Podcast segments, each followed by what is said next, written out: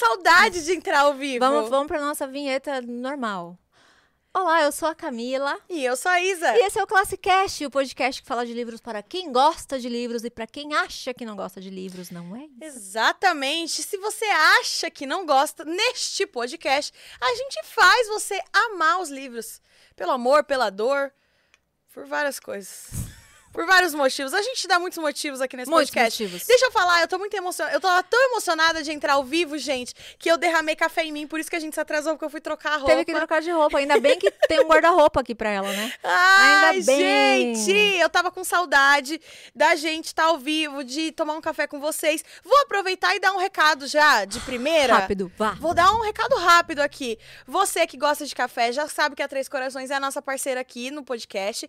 Então, aqui na descrição ou no QR Code que vai aparecer aqui na tela, você acessa e garante o seu presentão de Natal, entendeu? Pra você ou se dar um grande presente de Natal ou dar pra aquela pessoa que você ama, porque a gente tem 20% de desconto no Mercafé, que é o, o e-commerce da Três Corações. Então, acessa o link que tá aqui na descrição, ou então escaneia o QR Code, vai lá pro site da Três Corações e garante o seu kit Natal, o seu kit é, presentão, pra presentear a pessoa que você ama. Só que assim, não faz que nem eu, tá? Que derrama café em você mesmo. Tudo bem. Se preserva, acontece. Derramar café é a coisa menos. É a coisa mais de boa que você faz, eu diria. É, eu concordo. Hoje você, por exemplo, derrubou um negócio na loja, mas tudo bem. Vida que Dede- segue. É, é, Gente, só é pra, a minha vida. Só pra vocês não esquecerem, né? De TDAH pra TDAH, não esqueçam Isso de aí. comentar, deixar o seu like, é, se inscrever no canal, porque ajuda muito a gente, né, é, fazer com que esse conteúdo chegue em mais pessoas. E ajuda a gente a continuar também, né, Exatamente. Isa? Faz a gente ter vontade de estar aqui ainda mais. Ainda mais que a gente adora fazer isso. E hoje, nosso especial de Natal, a gente não trouxe uma obra específica, né, É isso pra aí. Mas nós vamos falar um pouquinho de cada obra que já passou aqui pelo nosso Classicast, o podcast que fala de livros para quem. Aquelas entram no Começa loop. de novo, entrou num looping muito Mas ó, olha que legal que eu, eu fiz um levantamento aqui dos livros que a gente já conversou. E, ó, a gente já falou, eu não sei se tá na ordem, mas. Quantos livros a gente já falou? Ó, eu. Façam suas apostas, coloquem aí nos comentários antes da gente falar a quantidade. Ah, Coloquem tá. nos é porque comentários. teve, teve é, ah, episódios que a gente não falou de uma obra específica, né? Ah, é que a gente falou de um autor, né? É, então, aí a gente falou aqui sobre. O primeiro livro eu lembro que foi o Como Ler Livros, do Mortimer Adler. Não tá aqui nessa lista, mas eu lembro que esse foi o primeiro, porque foi marcante o primeiro Foi. episódio, né? Estávamos Teve do... tensas, travadas. Nesse mesmo dia teve o livro do C.S. Lewis. C.S. É, Lewis, que foi como o é Como? Cultivar uma Como Vida, cultivar de, uma vida leitura. de leitura. Isso mesmo. Então, nós falamos aqui é, de como, do livro Como Ler Livros, né? Que é um livro do Mortimer Adler, que é um livro que né, já se provou no tempo, que é um livro que ele basicamente ensina a gente a ler da maneira correta, né? Faz com que a gente saia da- desse modo passivo de leitura para que a gente aprenda a, a ter uma postura mais ativa e assim a gente conseguir é, reter mais aquele conteúdo. Então é um livro que para você que quer aprender a ler de uma forma mais inteligente, que quer é, fazer com que aquele conteúdo é, faça Fique na sua cabeça, é, né? você absorva mais o conteúdo, esse livro, Como Ler Livros, do Mortimer Adler, é um, um livro excelente. Eu diria que é um dos melhores. Ele é um livro grande, Sim. porém ele é muito rico, assim, de conteúdo. E você lembra por que a gente escolheu começar com esse? Porque a gente quis. Porque o nosso propósito é, É. levar a leitura por esse esse Brasilzão. Esse. Bem lembrado, Isa. A gente escolheu esse livro porque a gente queria muito. Porque é, eu não recebo, obviamente, essa pergunta, porque eu, eu não construí minha carreira com base nisso, mas a senhorita construiu sua carreira. E você já está o quê? Velha de receber a pergunta. Como ler? Como gravar o que eu leio? Como não esquecer o que eu Como leio? não esquecer o que eu leio? E aí Gente. a gente falou, vamos começar este podcast que tem essa grande missão. Com uma das maiores dúvidas, né, que chega lá no meu, Exatamente. no meu Instagram, que é como, como ler melhor, né? Como ler e não esquecer. Então, todas essas questões que são muito comuns, né, que a gente costuma ter em relação à leitura, nesse livro, Como Ler Livros do Mortimer Adler, você encontra lá várias respostas que vai fazer com que a sua leitura seja muito mais proveitosa. E eu lembro que no mesmo dia a gente falou também do livro do C.S. Lewis, que é o livro Como Ler Livros. Né? Nesse livro também. O C.S. Lewis é, também é um livro de 1940, né? E. como- Não, o Como Ler Livros é do Mortimer Corta. Adler e o amigo dele. Corta, diretor, não é O pra cortar. do... É o Como Cultivar uma, Uma vida de leitura. É, isso mesmo. Ó, gente, hoje, este episódio vai ser um, um teste de memória, na real. Né? Não sei você, mas eu tô com uma cola. Caramba, ninguém me deu uma cola. É, eu tô aqui porque você acha que eu tô tirando da minha cabeça? Eu achei que você tava com uma Sim. boa memória. Não, mas eu lembro que for que nesse então vai ser um primeiro teste de episódio- memória pra mim. Você fala o livro, eu tenho que falar o que, que a gente falou nele. Enfim, o do, do C.S. Lewis é, um, é o autor de Nárnia, né? Todo mundo já deve ter conhecer ou ter assistido o filme de Nárnia ou Sim. ter é, lido as crônicas de, Nárnia. Então, é um grande autor também. E nesse livro ele também ensina ali, não, não, tão, não de uma forma tão profunda quanto o Mortimer Adler no Como Ler Livros, mas o C.S. Lewis ele também traz ali nesse Como Cultivar uma Vida de Leitura algumas dicas para aproveitar mais os livros e os conteúdos e etc. E a gente, esse dia a gente falou também sobre o- a arte da leitura, né? Que também era do Mortimer Adler. Não sei se Sim. você lembra. Só que ele era a transcrição de uma... De um programa de um que ele programa, fazia né? Com Charles Van Doren, que era, Era um uma cara que conversa apresentava entre com os ele. dois, não é? Que eles tiveram nesse programa. É, aí tem um diálogo lá onde eles conversam sobre leituras e essa, esse, é- esse programa eles passaram para esse Uhum. livro que é a arte da leitura. Então esse foi o nosso primeiro episódio aqui no Classcast. Vocês podem notar que estamos muito desenvoltas, né, nesse primeiro episódio. Assim, a gente estava um tanto quanto petrificada. Eu tava assim, ó. E eu tava assim. É porque É eu porque acho... a gente tem que. É porque eu acho que tem porque que ler mesmo. A gente tem que ler. A leitura é muito importante. É importante, é importante. Ai, gente, ainda bem que o tempo passa, né? O tempo passa, a gente o tempo para. voa. E E a a poupança poupança Bamerindos continua no... Porra, isso aí é denunciar a idade. Para, para com isso. Tá, paramos. Mas o tempo passa e O hoje a gente... Hoje a gente já tem outra, outra intimidade, né, galera? Hoje a gente já tá bem mais íntimo. Eu diria que a gente não liga mais. É, Também, mas né? é isso. Mentira, a gente liga sim. Mas, segundo episódio, aquelas bipolar, né? A bi- A bipolar que não tomou o remedinho. É, o segundo episódio também foi, É. um, foi um episódio muito legal. Você lembra qual foi o nosso segundo episódio? Fo- Foi Lucão e Por que Kaique. você tá gritando, Isa? Eu acho que seu negócio tá muito alto. Eu acho que você tá gritando um pouco na minha orelha. Me empolguei. É, foi Lucão e Kaique, nós falamos de Fahrenheit. 451. 451, Esse episódio foi mesmo. muito legal, gostei muito também. Eu ainda tava travada nesse episódio. Muito travada. Não, mas foi, muito, foi muito engraçado. Mas foi, foi legal. Foi um o, episódio... Kaique, o Kaique colocando Fahrenheit na fogueira, a maior, a maior hipocrisia. Ai, eu acho que realmente é um absurdo queimarem livros. Ai, Kaique, o que, que você faz com esse livro? Ah, eu coloco na fogueira. É.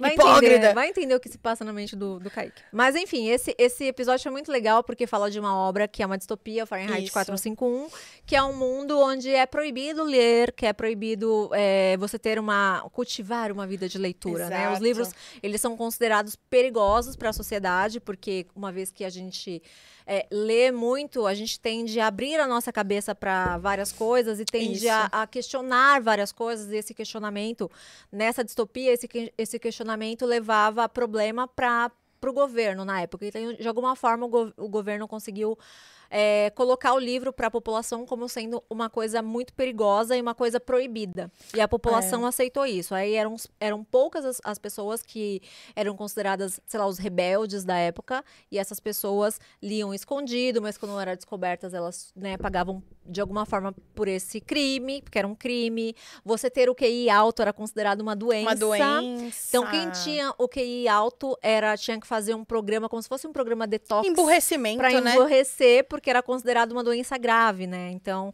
é, era uma, é uma distopia muito interessante. Quem não conhece, eu recomendo que leia, porque é, É. bem bacana, é bem Onde legal. os bombeiros, ao invés de apagar o fogo, Eles que botavam. Eles botavam fogo nos livros. Então, Isso né, era. é, Eles, eles, eles viviam numa, numa realidade muito diferente de quando é, os, bo- os bombeiros apagavam o fogo, né? Para eles não conheciam essa realidade. Exatamente. Eles só é, conheciam a realidade de colocar fogo nos livros. Então, é um livro bem interessante, eu recomendo muito. E foi um episódio bem bacana, né? Foi, a gente se divertiu muito. Foi muito importante ter o Kaique e o Lucão nesse episódio com a gente, porque eles deixaram a gente mais de boa, né? Nós somos Aham. amigos, então a gente tava aqui entre amigos, foi, foi, mais, foi mais legal. Fora que eles têm, assim, um pouquinho de experiência. Porque eles são, assim, gente, de Quase outro nada. podcast que é bem pequeno, ninguém quase conhece. Entendeu? Assim, a gente, a, gente vai até ajudar falar pra É. ajudar um pouco na audiência, porque é tão Isso. baixa. É, né, é muito baixa a audiência. Inclusive, a gente já foi nesse podcast. Pra dar uma ajuda. Pra, pra ver se a gente dava um up. É o Primo Cash, não sei se vocês sei se conhecem. vocês conhecem, Poucas pessoas conhecem, né? É, pouquíssimas. nunca, nunca ficou no top 1 de negócios. Ah, Nunca. Nossa, Nunca. eles tentam muito. Eles tentam, assim, é difícil a gente dar uma força, entendeu? Porque amigo é pra essas coisas, né? Vai pra lá, dar esse gente, tipo de dá uma força. ajudinha pra eles. Vai lá, se inscreve. É. Se inscrevam no canal deles. pra dar aquela ajuda num canal que tá aí no comecinho, começando. É, tá começando, não gente. entende É, direito não. como que funciona. Leva poucos convidados, Ai, entendeu? Desinteressantíssimo. É complicado, entendeu? Mas vão lá, gente, dá uma força. Porque todo, a gente tem que dar força pra quem tá começando, né? Pois é. É Ô, Isa, isso. aproveitando que a gente tá falando do Fahrenheit 451, busca um aprendizado que você teve. É, seria legal a gente falar da obra e falar algum aprendizado. Algum aprendizado? De que a gente tirou da obra, porque, né, esses, esses a gente, né, fo- foram bastante obras desde que a gente começou o podcast. Foi bastante livro. Um aprendizado que eu tirei de Fahrenheit: não queimar livros. Caramba, Isa. É, mas pe- pensa bem, no começo do podcast eu queimava bastante os livros, concorda? Uhum. Agora eu não queimo mais. Por causa desse podcast? Ah, desse porque episódio? é, eu acho que eu fui pegando mais amor pelo aquilo que a gente estava lendo. Eu acho que é, é diferente você ler um livro e achar ele legal. Outra coisa é você pegar amor. E eu acho que a gente só pega amor, aí vou falar a minha experiência, né? Eu acho que eu fui pegando amor pelos livros que a gente lê porque a gente discute. E a partir da nossa discussão, é uma conversa profunda. Eu já fiz terapia nesse podcast, eu já chorei neste podcast. Já se expôs. Eu já me expus demais. Eu já dei Já muita risada, já fui exposta. então, quando a gente começa a se envolver emocionalmente, eu acho que isso vem a partir da discussão desses livros, é, faz com que a gente pegue um amor muito mais sentimental por eles. E aí eu acho que é, isso faltava em Fahrenheit. Acho que eles já, já, já queimavam livros há tanto tempo que eles não se lembravam mais como era legal ler os livros. Tanto que é, o, o bombeiro, o Guy Montag. o Guy Montag, ele desiste de queimar os livros porque ele tem uma relação com os livros. Ele começa a ter uma relação. Uhum. Então, eu acho que o meu maior aprendizado é não queime livros. E o primeiro que ele pega, se eu não me engano, foi Dostoiévski, né? Ai, não vou me lembrar. O primeiro que ele pega O quando primeiro. ele encontra a menina lá. Não sei. É, não, na verdade, Ou ela entrega. puta, enfim. ela entrega um livro pra É, ele. Mas eu acho que era Mas eu não me lembro que livro que era, não. Não me lembro. Ou seja, ele já começou na literatura russa, né? É, já começou com os pesadão. Dois pés na porta. Já começou pesadão. E aí, o que aconteceu? Já não conseguiu largar mais, né? Porque ele se perguntou, cara, tem alguma Uhum. coisa que... Foi quando ele passou a questionar que ele viu que as coisas é, não eram aquilo que né, o governo colocava para a população, né? É isso aí. que tinha alguma coisa de muito importante ali que eles escondiam. E, de fato, era o conhecimento através dos livros. É isso mesmo. E qual que foi a nossa nosso terceiro episódio? Ah, nós falamos de Napoleão Hill com Luiz Barsi, a bilionária do Brasil, E Lucas Pittmani. e Lucas Pittman. Foi bem legal também. A gente falou do do o que o que Napoleão, o episódio o título foi o que Napoleão Hill te ensina sobre dinheiro. Isso. E aí foi bem bacana esse esse Falamos com duas pessoas que Episódio. sabem bem pouquinho É, de dinheiro também. quase nada, gente, quase nada de dinheiro, de investimentos. Ah, estão começando Ah, agora. Coisa pouca, coisa pouca. Eles sabem bem nada. pouquinho. E foi muito legal. Qual que foi seu aprendizado desse, desse episódio? A gente nem falou sobre a obra ainda. Ah, Eu gosto que ela vai botar o boi na, na frente na das- frente das carroças, É, dos carros. É, vamos, vamos. qu- Qual que era o nome do livro? Era o da. Não, a gente falou sobre vários livros de Napoleão Hill. A gente falou de Napoleão Hill no, no geral, assim. Esse episódio. Eu lembro que ficou bem focado na grana. É, e aí nos eu vou falar investimentos que... e na grana. É, eu vou falar que a minha habilidade com investimentos e dinheiro não é muito grande. Não? Não, então Mas acho é que eu peguei... melhor em gastar, né? É, eu sou melhor em gastar. Você quer, você quer ver eu com habilidade? Você me dá um negócio pra gastar, eu gasto bem. Eu sou, e, ó, eu sou boa de pedir desconto. Hoje a gente foi fazer umas compras de Natal e o quê? A gente fez negócios, fez é, é, descontos, entendeu? Eu sou boa de logística também, mas dinheiro mesmo, gente, eu sou uma negação. Então, nem vou falar meus, meus aprendizados desse livro aí. Por que- quê? Não teve- Ah, não sei, eu não sou boa em dinheiro. Então, Napoleão Hill, a gente, a gente é, fez esse episódio, né? Porque foi uma sugestão do Pitch, né? Isso. Porque o, o Napoleão Hill, ele nada mais é que o maior coach que já existiu. Foi o primeiro, vai. Primeiro coach da primeiro história. coach da história, então o primeiro tem que ser respeitado, né? É. Então Napoleão Hill, ele é um cara que, que merece ser respeitado. O livro dele, O Mais Perto que o Diabo, tá entre os, os melhores livros que eu já li desse segmento de alta, alto, como que eu vou chamar? Autodesenvolvimento. Autodesenvolvimento, né? Que é melhor que falar autoajuda. É. Autodesenvolvimento. E ele, de- de- obviamente, que ele é um cara que, né, merece ser respeitado, né? Ele é um- Sim. um, É uma obra legal, né? Ela fala bastante como você é, é, não pode ser refém do dinheiro, como você não pode deixar o dinheiro dominar as suas vontades, você tem que dominar o dinheiro, você tem que estar focado no seu propósito. É, um- é um livro muito legal, uma obra muito legal. Eu acho que se você tá nesse timing de descobrir sua vocação, de querer crescer na vida, se você tá no timing de, putz, Dá quero uma- buscar alguma coisa maior na minha mentalidade, é, deixar essa mentalidade de escassez, né? É, como você lida melhor com o dinheiro, eu acho que psicologicamente é uma excelente obra, né? Eu acho que. Pra dar uma, aquela, aquela virada de, de chave, né? É, para você se relacionar melhor com o dinheiro, para você não ter é, é, questões mais pessoais, assim. Em Mais Esperto que o Diabo é- é uma conversa muito legal, né? Que ele fala bastante sobre aprendizados e, e ele coloca o Didi é, como. Ele coloca o Didi como. é, é, o Didi, na verdade, se coloca que ele não faz nada, é as pessoas que fazem e ele gosta. Né, de ver as pessoas fazendo.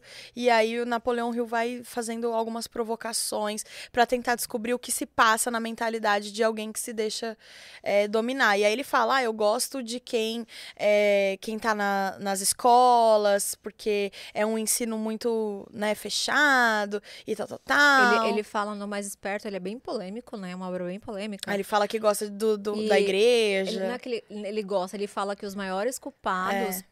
para que as pessoas cresçam, né, com várias inseguranças e crenças limitantes, é, são os maiores culpados são os pais, a igreja e a escola. Então isso é bem polêmico no livro, assim, mas ele tem um argumento bem é, firme ali em relação a essas três instituições que são Uhum. essa- as instituições que ele considera que são mais pró é, pró contra A, evolução. a evolução de uma Exato, criança. Exatamente. Entende? Então é, é genial. É- esse livro, Mais Esperto que o Diabo, pra mim é um, é um livro, assim, bem importante, assim, de autodesenvolvimento. É. Ele me deu uns chacoalhões, assim.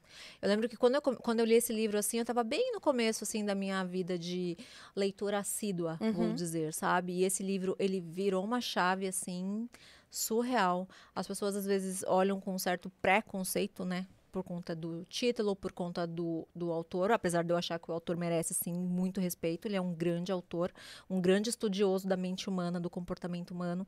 E esse livro, Mais Perto que o Diabo, ele com certeza, ele é um, um, um grande divisor de águas na vida da pessoa, se, se aquele momento for o momento dela, sabe? De ter aquele en- encontro com esse livro. Bom, Seu aprendizado. Ah, meu aprendizado. Com, eh, vou falar com, o Napole, com Napoleão Hill, assim, num contexto geral. Uhum.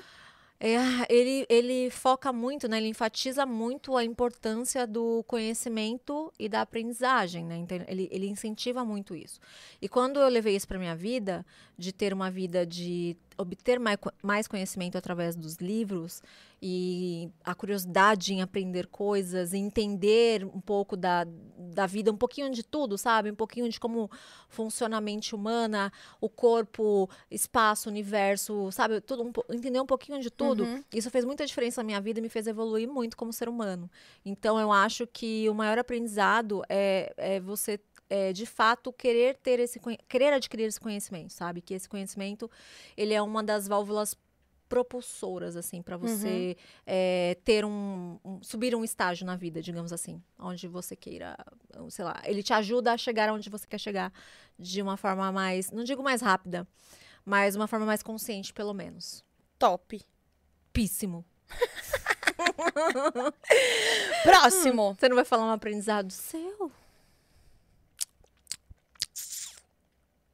Não chorar. Zoeira. Não? Não chorar. Não chorar. Zoeira. Não chorar. Ah, e o domínio, o domínio da mente. Domínio da mente. surreal. É. Quando essa, essa passagem no livro, nossa, ela mexeu demais comigo, do tipo, ah, você tem medo, de, qualquer medo. Você tem medo porque você é refém da sua, da sua É. própria mente, você é refém É, de ele si fala próprio. bastante sobre o medo. Então, acho que o meu aprendizado é esse: dominar minha própria mente. Isso é, é importantíssimo. Tanto é que eu tinha crise de ansiedade depois, antes de eu ler esse livro. E depois que eu li esse livro, eu aprendi muito a controlar as minhas crises de ansiedade. Do tipo, quando começava a vir, eu falava, ah, querido, ó, vem não, não vem que não tem, entendeu? Não vem que não tem, quem manda que sou eu. E, e juro, é como se você tomasse as rédeas, como se você tomasse o volante, sabe? Uhum. Você que tá dirigindo ali. Você controla, Você né? controla, é surreal. Por isso que eu falo que esse livro realmente é marcou muito a minha vida, assim, sabe? Eu, eu lembro que eu era uma Camila antes desse livro e depois desse livro eu me tornei outra Camila. Maravilhoso. Eu- se, se eu não tivesse segurando. A Rafa tá batendo palma. Bater com os pés. Ô, Rafa, eu ia falar, "Des- desliga o ar, em nome É, de tá um Deus. pouco Eu tô gelado aqui. Estamos congelando, Rafa. Estamos congelando. Ah, depois a gente fez um episódio, deixa eu ver se você vai lembrar. Fala uma coisa, fala uma palavra-chave. Hum, Livros. Nossa. Foi com a Mari. Livros de autoajuda. ler ou não, ou não ler. ler. A Mari, que é a nossa co-host. A Mari A tá Ma- sempre por aqui. A Mari já tem os três episódios aqui neste podcast. Uhum. Estamos te esperando pra mais, viu, Mari? Com Não certeza. fuja da gente. Ai, verdade. Foi Falamos muito legal. De... É. Porque esse episódio, né, era uma. Era uma. Né, existem, existem algumas pessoas, né, os, os, os pseudo-intelectuais ah, da internet, os pseudo-intelectuais da internet, gostam, né, de ficar lá ditando regra. Julgando, né? e julgando que a pessoa lê ou deixa de ler, etc. Eu acho que os livros de autoajuda, a gente, né, pra gente falar um pouquinho aqui de como que foi esse episódio. A gente chegou num consenso, pelo menos eu, a gente, né, conversou sobre isso e tal, e a gente chegou num consenso de que as pessoas não devem se intrometer no que as outras pessoas estão lendo. Sim. E que você tem que ter um termômetro da sua vida pra esses livros terem um período na sua vida. Porque lembra que eh, eu lembro que eu lembro claramente da gente falar assim, não adianta você ler livro de autoajuda o tempo todo. Isso Pra, quer e dizer pra que você sempre. Exatamente. Porque Não- tem. Isso quer dizer que você não tá aplicando nada do que você tá lendo, porque você tá sempre vivendo de autoajuda, então tá errado. Você precisa ter um período que você vai ler esses livros. E aí você vai se desenvolver. Uhum. E aí depois disso você não precisa mais ficar lendo, né? É, foi o Porque- que aconteceu comigo. Por isso que eu falo, quando as pessoas falam, ai, que bobagem ficar lendo autoajuda, que não sei o quê, que perda de tempo. Cara, eu comecei lendo esse tipo de livro e hoje eu leio filosofia. Eu leio é, Thomas Hobbes. Tolstói, eu leio ela. Tolstói, eu leio Dostoiévski, eu leio Nietzsche, eu leio vários é, filósofos que eu acho incríveis, assim. E essa evolução veio com o tempo, veio com né, a experiência lá de eu, de eu começar a ler esse tipo de livro, me, interes- me interessar, é, adquirir o hábito, incorporar esse hábito na minha vida, e a partir daí eu fui evoluindo na minha leitura. Uhum. O que você não pode fazer é continuar lendo a mesma coisa pro resto da vida. Porque assim como na vida, né, você precisa evoluir em tudo, na leitura também. E com o tempo isso vem, só que você tem que estar aberto a isso, né? Senão você vai ficar eternamente ali lendo esse estilo de livro e vai ser vai ficar sempre em busca de aprender algo e não vai aprender, vai aprender só na teoria, não na prática. Então é natural que você pode começar lendo esse tipo de livro, que é um, um livro, é um estilo de livro que é mais atrativo, é Uhum. bem mais comercial. É. E a partir disso você vai evoluindo até você chegar num outro patamar, digamos assim, né? Um outro estilo de leitura. É, é que, é que o livro de autoajuda, ele meio que vem pra te dar uma injeção de adrenalina, né? Aí você fica super motivado. Uhum. Só que se você não aplica isso, aí você vai se desmotivar e aí você vai querer consumir outro livro. Aí você É. vai ficar é, é, adrenalizado. Não, não Aí- pode deixar passar esse momento da adrenalina. Uhum. Exatamente. Você tem que você tem que executar. Não adianta você querer ficar motivado, motivado e não aplicar nada, gente. Isso aí, ó, é Porque É a motivação furada. passa. Exatamente, a motivação que o livro vai te dar vai passar. E se você não aplicou, se você não conseguiu alcançar nada com isso, aí você vai querer outro. E aí você nunca vai passar da fase dos livros de autoajuda. Acho que o maior aprendizado é conheça o seu momento, né? Se você já passou desse momento, cara, evolui, vai para outros livros, parte para outras coisas, entendeu? E, e não necessariamente você precisa começar pelos livros de autoajuda, entendeu? Começa por livro de história. É porque a gente falou que. É, a gente falou desses livros porque são os. Pra maioria das pessoas, é a porta de entrada. Exato. Porque Pra é drogas mais atrativo. é dro... Exato. É mais atrativo, né? Os títulos, eles são mais. Eles seduzem mais, né? Então, as pessoas tendem a, a ir mais pra esse tipo de livro quando elas não têm o hábito. E se você não tem o hábito. É- é- eu digo que as pessoas, elas não só podem, como elas devem escolher esse Uhum. tipo de livro, porque é o que vai te ajudar no começo, é o interesse. Se você está querendo aprender qualquer coisa que seja, seja foco, seja isso, você está muito afim de aprender aquilo, e tem um livro que te ensina a fazer isso, Vai esse nele. livro, vá ler esse livro, sabe? E com o tempo você vai evoluindo isso aos poucos. Não fica preocupado com um influenciadorzinho pseudo-intelectual que fica falando que as pessoas não devem ler isso ou aquilo, né? Porque, poxa, a gente já, já é um país que lê pouco. Aí se as pessoas ficarem desincentivando por pre- preconceito, né, a leitura, É. vai ser pior pro, pro país, né, gente? Pro, pro desenvolvimento humano do Brasil brasileiro. Terra de samba e pandeiro. meu Brasil brasileiro. Terra de samba e Terra pandeiro. de samba e pandeiro. Tô indo na poesia, ela tá indo na, na melodia. Mas beleza. Seguimos. Qual foi o nosso quarto, epi- quarto episódio? Não, peraí, já perdi as contas aqui. Um, dois, três, quatro. Quarto, tá Então tá certo. certo. Estou certo, estou certo. Como Tá sempre, certo, como certo, sempre, certo. como sempre, como sempre. Mr. Bright. Dona da razão. o nosso quarto episódio. Você se lembra, dona Isa? Não. Admirável Mundo Novo.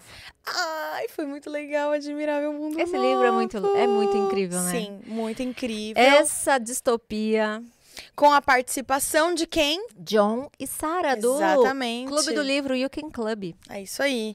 E o Ken Club é o clube de livros da cá. E nós trouxemos uma galera pra cá. E Foi aí, muito legal. pra, pra frente das câmeras, só o John e a Sarah. E, mas Tava uma galera. Tava lotado aqui, o, o estúdio tava lotado. E foi muito legal esse dia, porque a gente bateu papo antes, durante e depois do podcast. foi muito legal. E Admirável Mundo Novo é uma distopia que às vezes dá um pouquinho de vontade, né? Sim.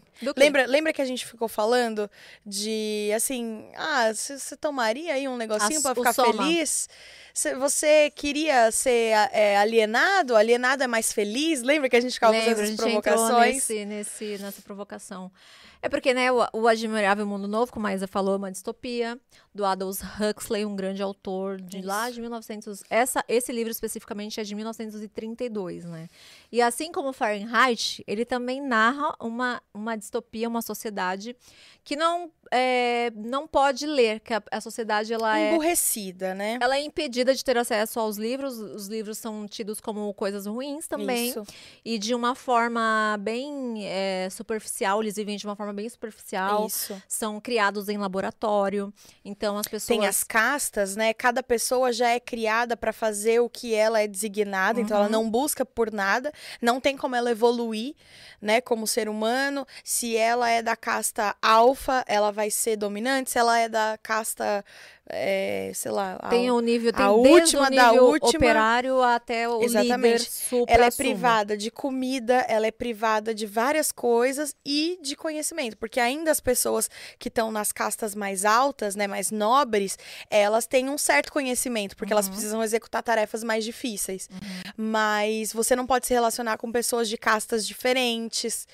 E tem ali o, o grande, Pra mim, não sei o que é a cereja do bolo pra você do, do, do Admirável Mundo Novo, mas pra mim a cereja do bolo é o Soma.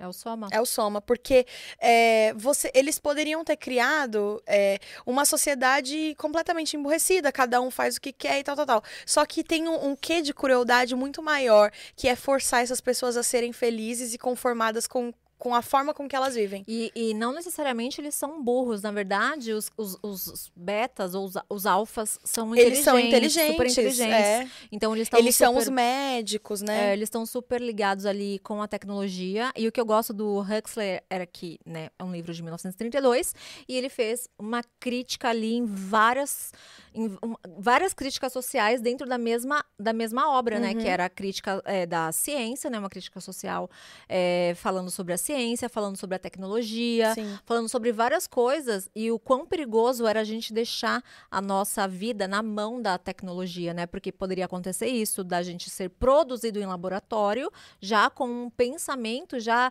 já pre- sabe assim, com, programado para a gente fazer o que, o que o governo esperasse que a gente fizesse, sabe? É. Então, já, já tá meio que pré-determinado ali o que você vai ser, para que, que você vai servir e tem um lance também da, da família, né? Que é super Ah, contra é. a família. Isso. É, o, o sexo, ele é Liberado. liberado para todo mundo. É, a palavra pai e mãe é como se fosse um xingamento. Então, tem esse lance de ser contra a família.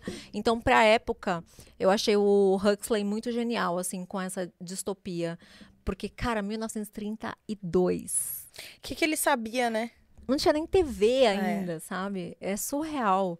E, e ele vem com essa, com, com essa obra que é super curtinha e com tantas críticas ali dentro da mesma, da mesma obra, sabe? Isso. Esse foi um dos meus livros, assim, vai, não posso dizer que foi meu preferido, porque foram muitos livros esse ano. Muitos livros mesmo, foram Verdade. os livros daqui e os livros do, Do clube. Então foi muito livro, muita conversa, muito debate, mas o, o Admirável Mundo Novo tá entre ali uns, um, um top 5, vai, de melhores livros do ano, assim. Ah, eu gostei bastante também.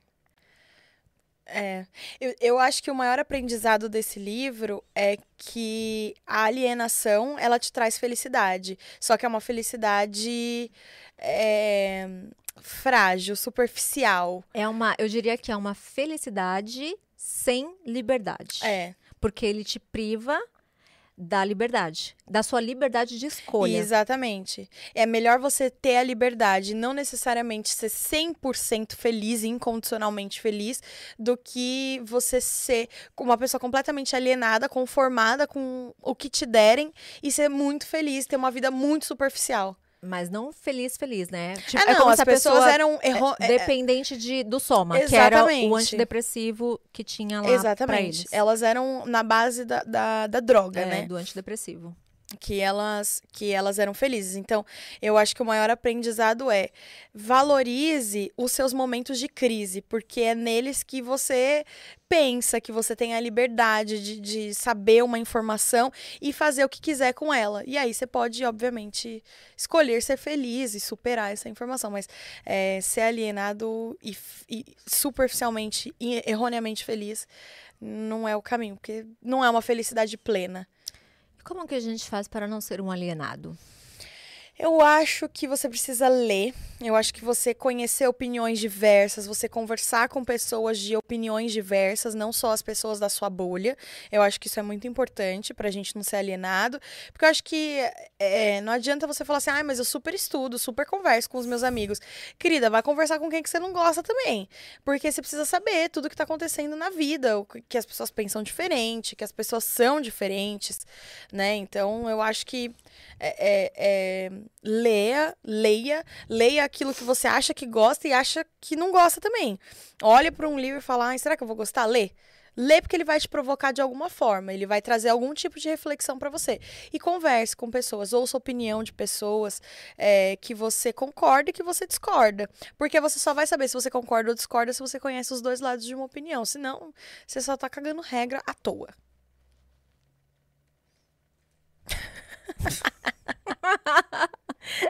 E vote em mim. Vote na Isa para Né? presidenta. Presidenta. Presidenta. E o nosso quinto ou sexto? Quinto, Quinto livro do Classic Cash desse semestre, porque nós começamos nesse semestre. nesse semestre, começamos em julho. É, o nosso Classic Cash é um baby ainda. Mas, ó, Somos novinhas, querida. é. Um minuto de silêncio. Foi um livro é, sobre tecnologia. Você lembra? Putz, foi com o Gão.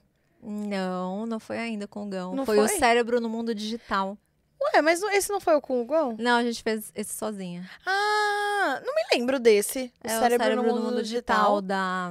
Calma, deixa eu pegar nas minhas anotações aqui, que eu tenho anotações de todos os Você livros. não lembra desse livro? Nossa, não consigo me lembrar. O que, que a gente falou desse livro?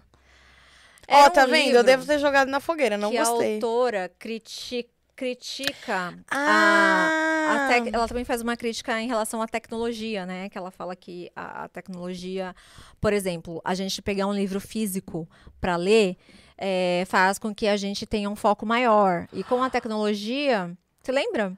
se eu te falar que não salvou Não salvou o quê? as todas no meu iPhone. Aleatória. Gente, ai, tá aqui. Ai, que susto, achei que não tinha salvo. O, o- as minhas notas, né? Porque eu passei do, do outro celular pra esse, eu achei que não tinha salvo. Entendi. Já Calma. achou as suas notas? Precisava exteriorizar isso? O Precisava... cérebro no mundo digital, achei. Hum, muito bem. Encontrei as anotações, vai. Hum, faça suas considerações. Já me interrompeu, agora você continua. Me per- Não, deixa eu ler, me perdoa. Ah, tá bom, continua. Vai, me Não, perdoa. continua. Eu tenho que ler ainda. Desculpa, foi um momento de TDAH. Ah, percebi. Enfim, ela faz, a autora faz uma crítica em relação à tecnologia, né? A essa. Ah, sabe essa coisa da gente ler, das, das distrações, a gente lê muito em telas. Ela fala que isso reduz nossa atenção, isso reduz o nosso foco, isso reduz é, uma série de coisas que, é, que a gente precisa né, seguir a tecnologia, porque ela existe, não tem como a gente é, virar as costas para a tecnologia, né? Uhum. Só que a gente precisa, ao mesmo tempo, entender que ela não pode dominar a nossa vida, né? Então a gente tem que ter o pé no chão em relação à tecnologia. E eu percebo que os grandes pensadores, assim, eles, eles têm muitos prós e contras, né, à, à tecnologia atualmente, né? Tem muita coisa, tem muita gente que é muito a favor, tem muita gente que é muito contra. Então, Uhum. é, é uma coisa meio. Eu já li de grandes pensadores, assim, coisas do tipo: ah, a, a tecnologia é o homem tentando brincar de ser Deus, assim, sabe? O que, que você achou do livro? Eu acho que. Eu me lembro que a gente levantou uma discussão na hora é, sobre. Ai, ler no Kindle é melhor que ler no livro físico e tal. Tô me lembrando. E aí eu lembro que eu me apeguei bastante sobre uma coisa que ela falou, que é 180 caracteres é muito pouco pra gente expressar, né, aquilo que a gente, aquilo que a gente pensa e que hoje as coisas estão muito é, efêmeras, né? A gente não consegue, a gente começou a tornar tudo tão superficial para caber em 180 caracteres, para caber num vídeo de 30 segundos, que a gente tá meio superficial e a gente tem que tomar cuidado, tem que se aproveitar da tecnologia, mas tem que tomar cuidado. Assim, eu, eu eu acho que eu não gostei tanto desse livro, porque não foi, não me trouxe grandes reflexões, eu acho. É, Ela começa esse livro, a gente, a princípio, acha que ela vai fazer uma grande crítica, assim, em relação à É. tecnologia, né? Mas ela, ela, ela até inicia, dá a entender que ela vai fazer essa crítica. Aí ela continua dizendo quais são os, os contras e tal. Aí depois ela fala um pouquinho dos prós. Aí ela fala. é, enfim, ela chega a uma conclusão de que é, a gente precisa manter o equilíbrio Uhum. entre né, a- o modo old school e o modo da tecnologia, porque a, a tecnologia, como é uma coisa muito rápida, né, faz com que a gente é, perca muito da nossa memória de curto prazo. Isso. Por exemplo, a gente tá passando ali o TikTok. Você não vai lembrar o que você, o que você viu lá atrás, sabe? Primeiro, sabe? Você não vai conseguir lembrar, porque é tudo tão rápido, né? Que ele, ele vai liberando ali aquelas dopaminas ali que você tá em busca. E vai chegar uma hora que você nem vai lembrar o que você viu, Exato. sabe? Então ela fala isso, que o principal ali é manter o equilíbrio, porque aquilo que eu falei no início, a gente não, não pode virar as costas para a tecnologia, mas também a gente não pode se entregar a ela. E aí tem um ponto de acordo que ela que uma autora atual ela, ela converge ali com o Aldous Huxley, né? Quando ele fala no sentido da gente não se entregar à tecnologia, quando ele Uhum. faz essa crítica lá à tecnologia, de como a gente não deve deixar com que a tecnologia domine a nossa vida. Então, no fim, ela falou que tudo é um equilíbrio. É, tanto É que uma ela fala, eu também uso É. o... Não tem como. tem. Você tem que tá, você tem que estar inserido na, na nossa idade, Não tem como. né? Na nossa, no nosso tempo, na nossa idade. No nosso tempo. Até porque a gente, é, a gente fala, é, faz muitas críticas né, à tecnologia, mas a tecnologia ela trouxe muitas facilidades pra gente. Muitas, infinitas facilidades. Pra mim, a maior facilidade da tecnologia, juro, é o micro-ondas. Eu já pensei isso um milhão Caramba. de vezes, assim, eu falo, gente, o micro-ondas é a oitava Meu, né? maravilha. Você abre uma portinha, sua comida fica quentinha. Cara, sabe de você não ter que colocar na panela, ligar o fogão, não sei o quê, não sei É, o que muito lá, legal todo mesmo. aquele trampo. Aí você vai lá, pega... ah, a Rafa tá falando que o dela queimou. Acontece. Coisas da vida. A Mas modernidade é assim. O, o micro-ondas, velho, você pe- pega a sua comida na geladeira, coloca É. ali um minuto. Um Em minuto. Um minuto, ele E te ele dá tá a comida quente, quentinha. Verdade. E o seu é mais moderno ainda porque não gira. Não gira, O seu o micro-ondas nem gira. não gira. Eu acho isso o máximo. Eu gosto do que gira. Não, é legal, mas eu tô falando, é tão moderno, mas tão moderno que nem Que precisa nem girar. precisa. Na verdade, é- é- é- é- são as micro-ondas lá que ficam lá assim, ó, enlouquecidas. Beleza, Essa então. é só eu explicando a tecnologia. De nada. Enfim, vamos passar para o próximo livro? Próximo livro. Qual foi o próximo livro depois? Hum, o Cérebro no Mundo Digital. Depois desse livro foi O Príncipe. Ai, isso De foi muito Maquiavel. legal. Foi com a Bi. Foi. Foi com a Bianca Juliano. Isso. Sócia da XP. Também, ela também já participou de mais de um episódio aqui já, com a gente. já. Gosto muito de, dos A Bia é a a Bia. nossa outra sócia. É. Foi muito legal, né? Porque Nicolau Maquiavel. Nicolau, Nick. Nick. Grande famigerado Nick. Famigerado Nick, um grande, um grandíssimo son of a bitch. Ou não, né? Ou não, né? Ou Sei não. lá, enfim. Mas pra quem não sabe, vamos contextualizar um pouquinho do, do, do príncipe de Maquiavel, né? Maquiavel era um cara lá que... Olha o jeito que eu começo a contar. É um cara Era um cara lá. Era um cara que trabalhava com uma, vamos dizer, com um alto escalão da Funcionário Itália. De novo, a Isa vai insistir nessa piada do funcionário público, mas tudo bem. Trabalhava lá com o alto escalão da, da Itália, né, em determinado momento da vida. Quem quiser saber mais, gente, é só ir nesses episódios, tá? É que aqui a gente só É, tá a dando gente uma... tá só dando uma relembrada, né? galera. Só relembrando, mas todos esses livros, essas obras que a gente tá falando, são de episódios que a gente já gravou, que tem aqui no, no, no canal. Então, você procurar ali pelo título do livro, que com certeza você vai achar. Então, aí tem conversas de uma, duas horas, né, sobre, Isso. sobre essas obras. Mas só dando uma pincelada por cima, assim, o Maquiavel, ele escreveu esse livro porque ele tentou, de alguma forma, se redimir por algo que ele fez ali para pro, pro alto escalão da Itália na época, né, que era a família Médici na época.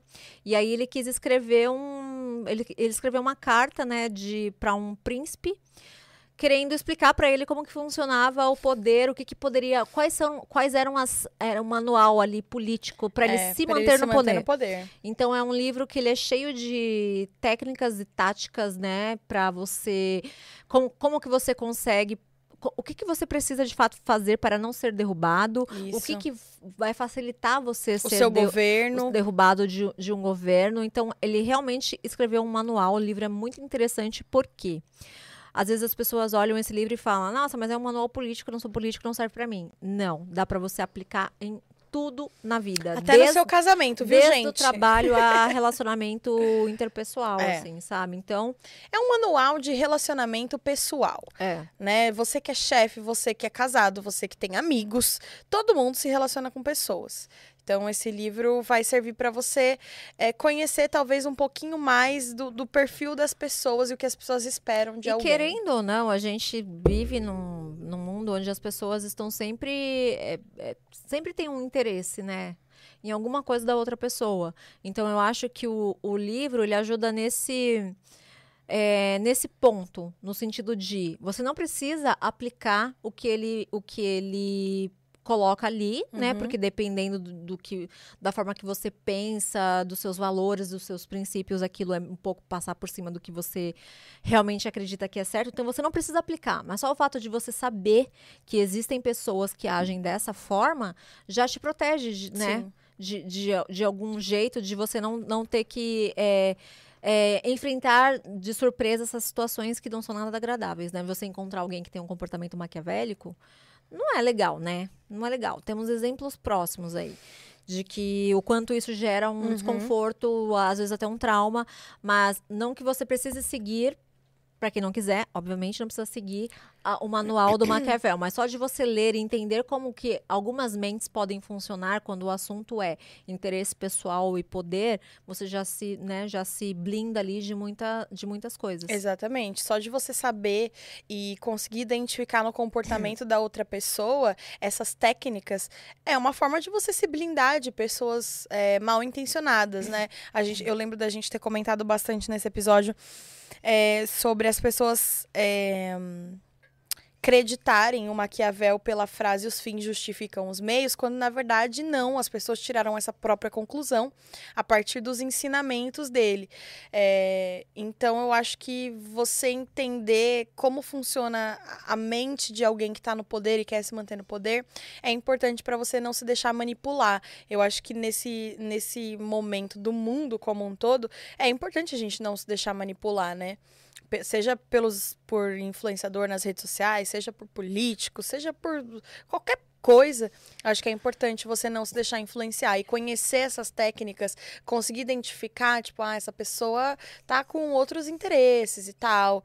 É, mas não é nesse. E, e outra, pra você ser um pouco mais malicioso na vida, né? A gente sabe que quem é bonzinho se ferra.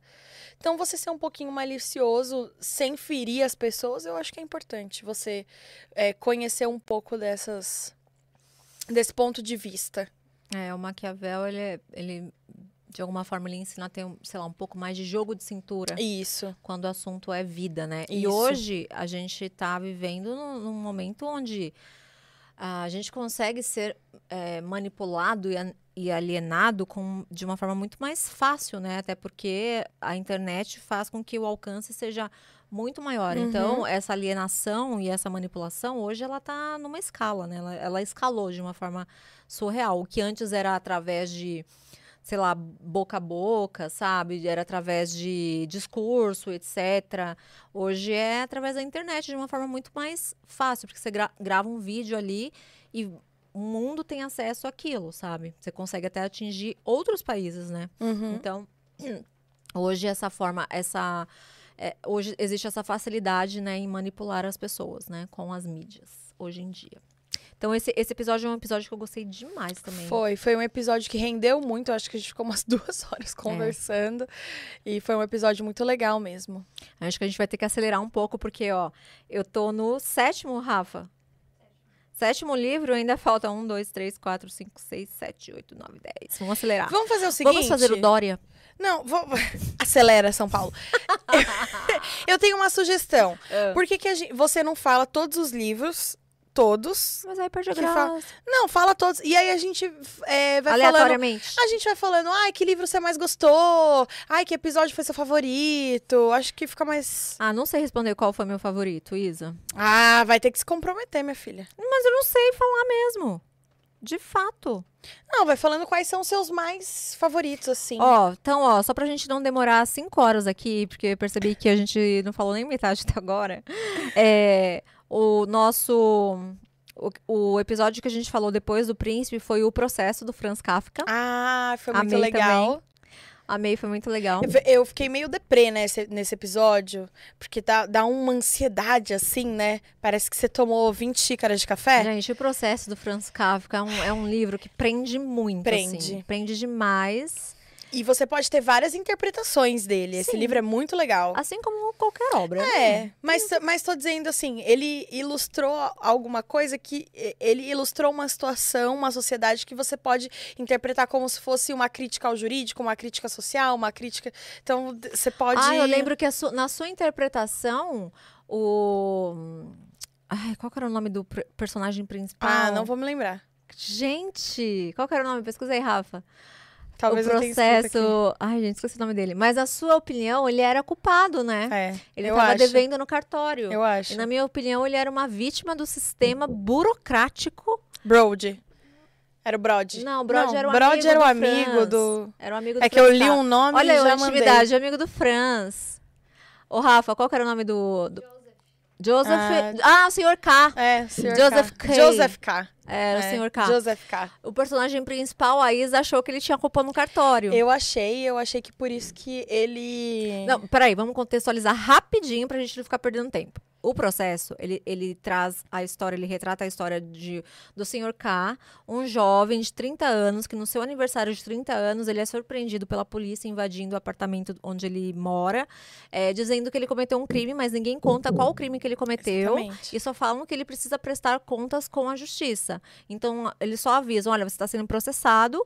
E ele começa a perguntar qual o motivo, o que, que eu fiz, o que, que aconteceu. E ninguém conta para ele. Os policiais não contam para ele, é, abusam, inclusive, né, da, é, da, da Da autoridade. autoridade. E aí ele, ele tem que correr contra o tempo para descobrir o que ele fez e também para se defender de um crime que ele nem sabe se ele, se ele cometeu, cometeu. de fato. É isso aí. Então o livro todo ele gira em torno desse enredo, então ele é bem angustiante porque a gente entra numa curiosidade para tentar descobrir o que, que ele cometeu. Esse cara vai ser preso, É, esse cara não vai, ele vai sabe. descobrir que crime ele cometeu, ele cometeu, ele é culpado, ele é, É, inocente. E ele se mete em umas confusões, então esse livro ele prende muito. E eu lembro que a Isa falou que ela desde o começo desconfiou que ele era culpado. Eu sempre achei que ele era É. culpado, porque imagina, gente, alguém que chega na sua porta e fala: Olha, você tá sendo preso pra não sei o quê. Em momento algum, ele, ele foi muito atrás, entendeu? Tipo, ele, ele participava das audiências, ele queria descobrir, nananana. Eu falei, cara, se eu sou inocente, eu falo, "Você tá louco? Não. Eu deixa pra lá, que gente louca. Mas ele não, entendeu? Ele, ele tinha um comportamento estranho. Eu acho que a culpa levou ele. Eu acho que ele se enfiou nesse processo todo porque ele tinha alguma culpa de alguma coisa. Então, e a minha visão foi completamente diferente. É. Olha que, que loucura, né? A minha visão foi que, cara, eu não fiz nada, minha consciência tá limpa, então eu vou esfregar na É. cara dessa galera que eu não fiz nada. E aí, é, eles, enfim, é o que ele tenta fazer. Ele vai em busca, né, de uma resposta, aí se mete em várias É. confusões mais. Tem, esse livro é muito incrível. Eu achei esse livro. Você jogou na fogueira? Jogou, né? Não, não, não, não joguei Obrigada. na fogueira. Não? Não, eu gostei do livro. Ah, será que eu joguei na fogueira porque ele era angustiante? É, você falou ele que é uma gost- leitura, ele é uma leitura angustiante, É, mas assim. é uma característica Você do Kafka. meio. Ai, que agonia! Nossa, mas quando você acha que vai melhorar, o negócio piora horrores. Mas quando você sente essa angústia, ela não aguça a sua curiosidade? Não, aguça a curiosidade, só que é uma leitura angustiante. É um ambiente é, meio obscuro, onde tudo se passa. Então, é, um, é, um, é umas descrições, assim, meio angustiantes. Acho que foi isso que, que eu não curti tanto. Concordo. Mas, assim, é um livro muito legal. Muito legal. concordo, mas é um estilo que eu gosto. A É, escrita não- do, do Kafka é um, é, um, é um estilo que eu acho que prende bastante, sabe? É. Que eu lembro que quando eu falei, foi até um pouco polêmico, né? Que eu falei que, que o Franz, o, o processo, ele me lembrava muito o processo e a metamorfose, Uhum. que também é um livro que a gente falou aqui, que antes desse tem um outro, mas a gente pode falar rapidamente do outro, que é justamente o episódio com o Hugo que você tinha citado. Mas é, no processo ele me lembrou um pouco da desse suspense a morte do Ivan Illich. Lembra que eu comentei isso? Ah, o processo e a metamorfose Tolstói, do né? Tolstói. Ele me lembrou um pouco porque você fica tentando entender o que, que aconteceu. Cara, mas o que, que ele tem? Que ninguém conta o que É. ele tem, sabe assim? Então é um pouco angustiante nesse sentido. Mas é eu gosto porque é um livro que prende, aguça, pelo menos em mim, aguça a minha curiosidade. Mas o que é interessante é que a Isa teve uma visão e eu tive uma outra visão É. do, do livro. Então, é, é a magia, né? A magia de, da, Da, leitura. leitura. Olha, a gente E- falou junta. Aquelas, eu bati palma, só que não. Não dá, não dá. É, o outro livro que a gente falou depois desse, do processo epi- desse episódio foi O Mundo que Não Pensa, do Franklin. Deixa eu pesquisar aqui.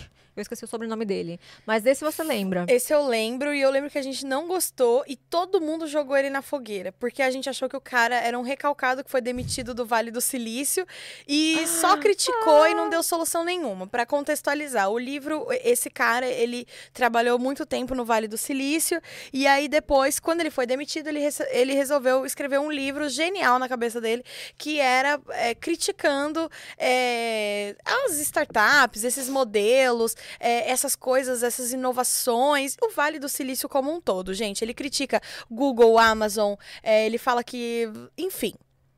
Ele fala que as pessoas, pe- é, que as empresas perderam seu propósito que elas querem dominar tudo, né? Antes a Amazon, eh, você sabia que na Amazon vendia, eh, sei lá, livros. Aí agora a Amazon quer ir pro espaço. Então assim, ele fala que todo mundo tá perdendo seu propósito, que quer dominar o mundo. Ele, ele- Gente, ele cria um cenário apocalíptico e sai fora. Beijo, tchau. Não dá. Gente, tem um pernilongo aqui, ele me mordeu. é, Isa gosta de exteriorizar tudo, né? Coisa, Ai, não. preci- Precisava Ma- contar. Ah, lá, eu perco a linha de raciocínio, mas vou Sorry. tentar buscar. É, eu lembro desse livro que ele, tem, ele tentava terceirizar, né, a, a- as nossas... De alguma forma, ele, ele- é como se ele tivesse... Cara, a gente tá terceirizando no- o nosso poder de escolha Isso. Para essas empresas, né? Eu lembro que a gente conversou sobre isso. De forma, ele tentava de alguma forma colocar que essas empresas, a tecnologia, estavam tentando dominar a gente, nossa mente, com algoritmos, etc. Porém, em nenhum momento ele faz o contraponto. Eu lembro que foi esse motivo que eu joguei ele na, na fogueira. Porque ele não fez um contraponto É. no sentido de, cara, e o nosso papel também, é porque assim, a gente, a gente vê as, as grandes empresas, a, tec- a tecnologia, o algoritmo, ele entrega o que a gente quer ver. Uhum. Ele entrega o que a gente está pesquisando, porque para ele é interessante que a gente passe mais tempo possível ali naquela, naquela plataforma. Então, ele vai entregar o que, que a gente está buscando para fazer com que a gente é, fique ali, né? E, e isso gere né, um aumento ali de receita para eles, em, enfim, em várias coisas ali que eles conseguem é, monetizar. Mas ele não, ele não falou em nenhum momento da nossa é, que a gente se, se disponibiliza para que isso aconteça, né? A gente está ali querendo ver, a gente está buscando aquilo, né? Então As empresas oferecem o que a gente as empresas busca. oferecem o que a gente está buscando. Então é muito fácil demonizar tudo, demonizar o algoritmo, demo- demonizar tudo e se abster da sua culpa ali, sabe, como ser humano mesmo. Então, eu lembro que a gente teve essa conversa e eu coloquei na fogueira porque ele não trouxe esse contraponto, É. né? Ele só falou, cara, a gente está terceirizando tudo, nosso poder de escolha. Sim, estamos, só que é, não é a empresa que está fazendo isso, as, as grandes empresas que estão fazendo isso com a gente. A gente está permitindo, assim como em Admirável Mundo Novo, a população também permitiu ser controlada pela ciência e pela Uhum. tecnologia, assim como em Fahrenheit 451, naquela distopia, que a sociedade ela se permitiu é, ser alienada por pro- programas de televisão e dizer, né, aceitar que livros eram coisas ruins, né, que livros causavam discórdia e guerras e etc. Então a população se deixou, né, não foi Sim. feita uma lavagem cerebral, é, sabe assim, ao mesmo tempo em todo mundo, né? As pessoas vão se deixando levar por isso e, e as empresas hoje, essas grandes empresas tecnológicas, elas entregam o que a gente busca, na minha opinião. Eu concordo, eu concordo. Eu acho que ele criou um cenário apocalíptico. Eu lembro que eu falei assim, gente, vamos colocar nossos chapéus de alumínio e vamos ficar. Porque ele cria um cenário, tipo, está tudo perdido, eles nos vigiam, eles controlam as todo. nossas escolhas. Como se a gente não nananana, tivesse E saiu fora, Como jogou se- a bomba e saiu. Como se ele não tivesse uma escolha de não ter celular, Uhum. de não assistir nada, sabe? Não ter nenhuma tecnologia Sabe, ele tem essa escolha, Lógico, concorda? todo mundo tem essa escolha. É, mas ele não fala sobre isso. Ele não fala que, cara, você, se você quiser, você pode ou, ou- até controlar o seu próprio uso, sabe, do aparelho, usar só pra fazer ligação, Sim. por exemplo, sabe? Ah, eu preciso pra me comunicar. Ah, o aparelho, o telefone pra você ele serve pra comunicação, então use só para se comunicar, como os incas faziam, pegava seus celulares E e ligava. ligava para os outros, sabe? Enfim, aí eu lembro que por isso que esse foi o único que foi, todo mundo jogou na Todo mundo foi unânime. Caramba, o Gão jogou também, né? Não, a gente, a gente não gostou porque ele simplesmente criou um cenário horroroso, sem esperança, e saiu fora. E no final ficou muito claro que ele só queria falar rancoroso. mal. Ele só queria falar mal do, do Vale do Silício. Rancoroso, ele foi um rancoroso. É, Depois desse, nós falamos, olha só que loucura, Franz Kafka de novo na área. verdade. O livro Falamos- polêmico. Falamos sobre a metamor- Metamorfose, que também é um livro que, que a Isa também já tinha jogado na fogueira sem nem ter essa opção. Nós nem demos essa opção pra ela. E ela jogou a Metamorfose na fogueira. Inclusive, é um livro que eu amo muito. Franz Kafka é um autor que eu gosto bastante. Eu me, eu me conecto muito com o, a- forma que ele escreve, sabe? A- as metáforas que ele usa, eu acho genial. E a Metamorfose nada mais é do que um grande livro também, um pequeno É. grande livro, genial do, do Franz Kafka. Quer falar um pouquinho, Isa? Ai, gente, eu tenho uma relação de amor e ódio com esse livro, porque o conteúdo dele é muito legal. Ele fala sobre um cara que, em um belo dia, ele acorda é, e ele se transformou num grande inseto. Né? E a família dele é, trata ele dessa forma, ele quer se esconder e tal, mas é, tudo isso é uma, uma alegoria para falar de um homem em depressão que se dedicou tanto ao trabalho, sem motivação pessoal, né? Era pelas outras pessoas, ele se doou tanto pelas outras pessoas e foi- fez da vida dele o trabalho que um belo dia, quando ele perdeu o emprego, ele se via como ninguém, ele se via como um inseto asqueroso que ninguém queria. E a família dele não ajudava, a família dele era péssima. E eu não gosto do livro porque eu não gosto da forma de escrita dele. Eu acho ele lento, mas o conteúdo é legal. Então isso é importante, você diferenciar um conteúdo bom de uma escrita que não é o seu perfil. Mas uma coisa importante, você tem que saber também identificar qual é o estilo de escrita do autor. Isso. Porque é, você já, já, já falou algumas vezes que a escrita do Kafka te irrita um pouco porque você acha ele muito detalhista. No processo, essa é uma das coisas que dá aquela ansiedade. Entendeu? Então, o, o Kafka talvez não seja o meu autor favorito. Mas você concorda que talvez gerar essa ansiedade seja o intuito do autor na escrita dele? Sim, eu reconheço, e ele é genial nisso. Eu gosto do conteúdo do Kafka. Agora, o processo de ler Kafka não é o meu favorito. Ai, olha que loucura, porque eu já É. adoro. Eu fico Você super- gosta? Eu prendo, me pre- É. prendo assim de uma forma, sabe? eu não gosto. Eu consigo ler em um dia só. O processo me deixou muito ansiosa e a metamorfose me deixou desistir do livro. Eu odiei. Achei Odiei. chatíssimo ele ficar uma página e meia descrevendo a textura do tapete e da cortina que o, o cara tinha tava vendo. É, mas é- ele é uma é uma obra do Kafka. ela- ele é de produção 1900 e alguma coisa. Essa obra do Kafka, mas ele é, ele tem toda essa essa questão assim meio surrealista, mas ele é bem profundo, ele fala muito de condição humana, ele fala de enfrentar a dificuldade, né? Porque no caso do personagem principal, que era o filho, Uhum. ele, ele, né, ele conta a história do menino que foi trabalhar, era bem sucedido, ganhava bem. A família era uma família que tinha muitas posses, porém perdeu durante a vida, só que eles não diminuíram o, o patamar, né, o, o padrão de vida. Eles, eles ignoraram que eles né, não tinham mais as mesmas condições e o filho começou a trabalhar num lugar onde ele odiava aquele trabalho, porém era o, era Era o que trabalho que, sustentava. que sustentava ainda o padrão da família. Então ele trabalhava em algo que ele não gostava e para sustentar as pessoas, né, que era a família dele na época. E isso foi gerando, pelo menos é, é, aquele lance da interpretação, na minha interpretação, ele fazer durante muito tempo um trabalho que ele não gostava para poder é, pagar dívidas da família, fez com que ele fosse ali meio que desencadeando uma depressão.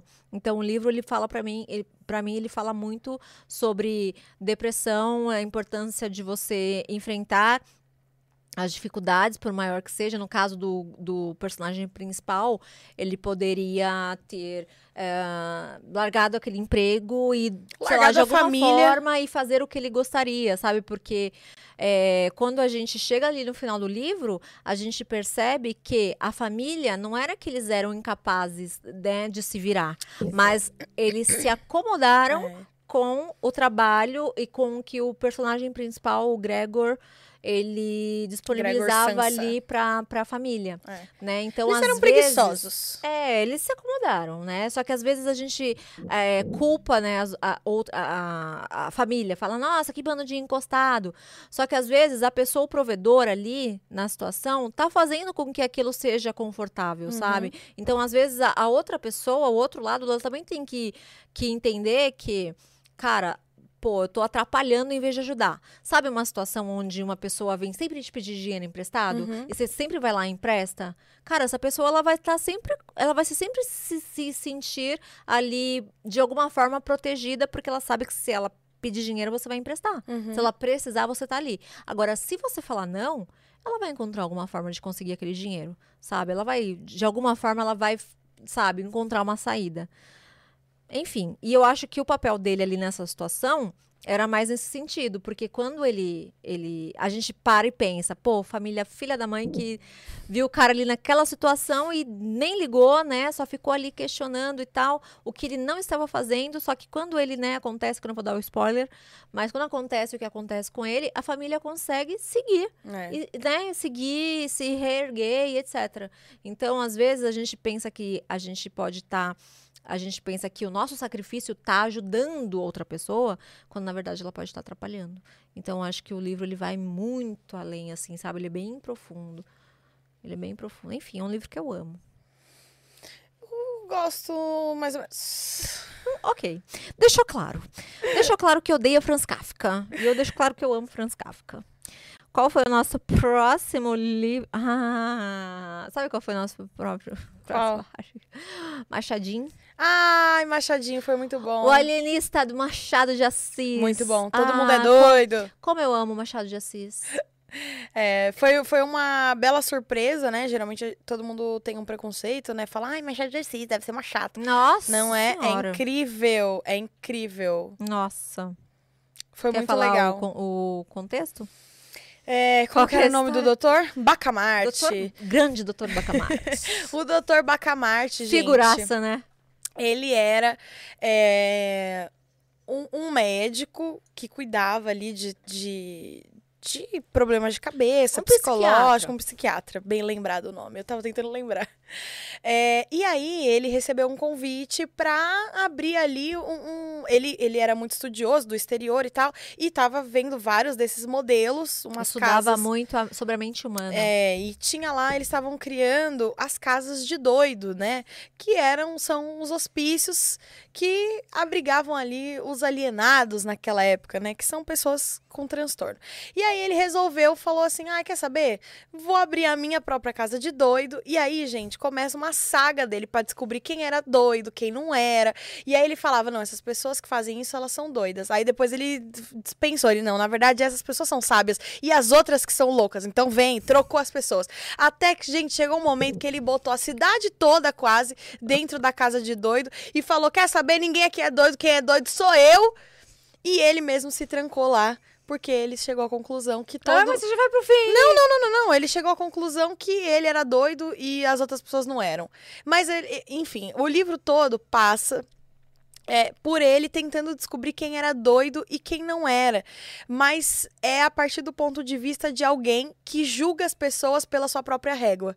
Né? Ele achava que a esposa dele, por exemplo, que ficava em dúvida entre escolher um vestido ou outro para ir numa festa, era doida por isso. Só que pra ele isso não era importante, só que pra ela isso era.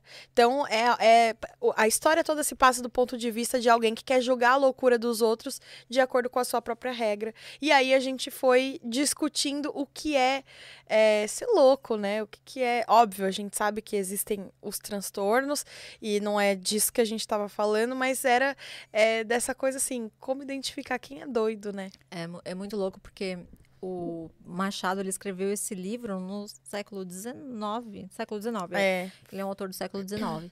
E o Dr. Bacamarte, ele é uma representação, assim, do que é uma pessoa que não tem empatia pelo É, próximo, né? Então, ele, ele define na cabeça dele o que é ser uma pessoa maluca, sabe? E aí ele fala, aí ele, ele, ele vê uma pessoa tendo tal comportamento, ele já diagnosti, diagnosti, Diagnostica. Boa.